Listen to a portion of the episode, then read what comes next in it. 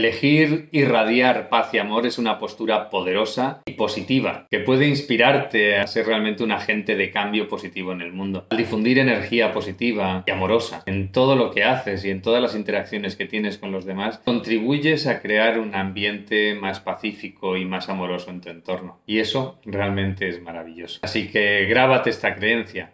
Irradio paz y amor allá donde voy. Irradio paz y amor allá donde voy. Cierra los ojos, repite mentalmente la creencia 3, 4, 5 veces mientras te vas pasando el imán desde el entrecejo hasta la nuca. Y verás que es muy bonita la vida, que es muy bonita la realidad que aparece en tu camino cuando estás sintonizado con esa paz y con ese amor.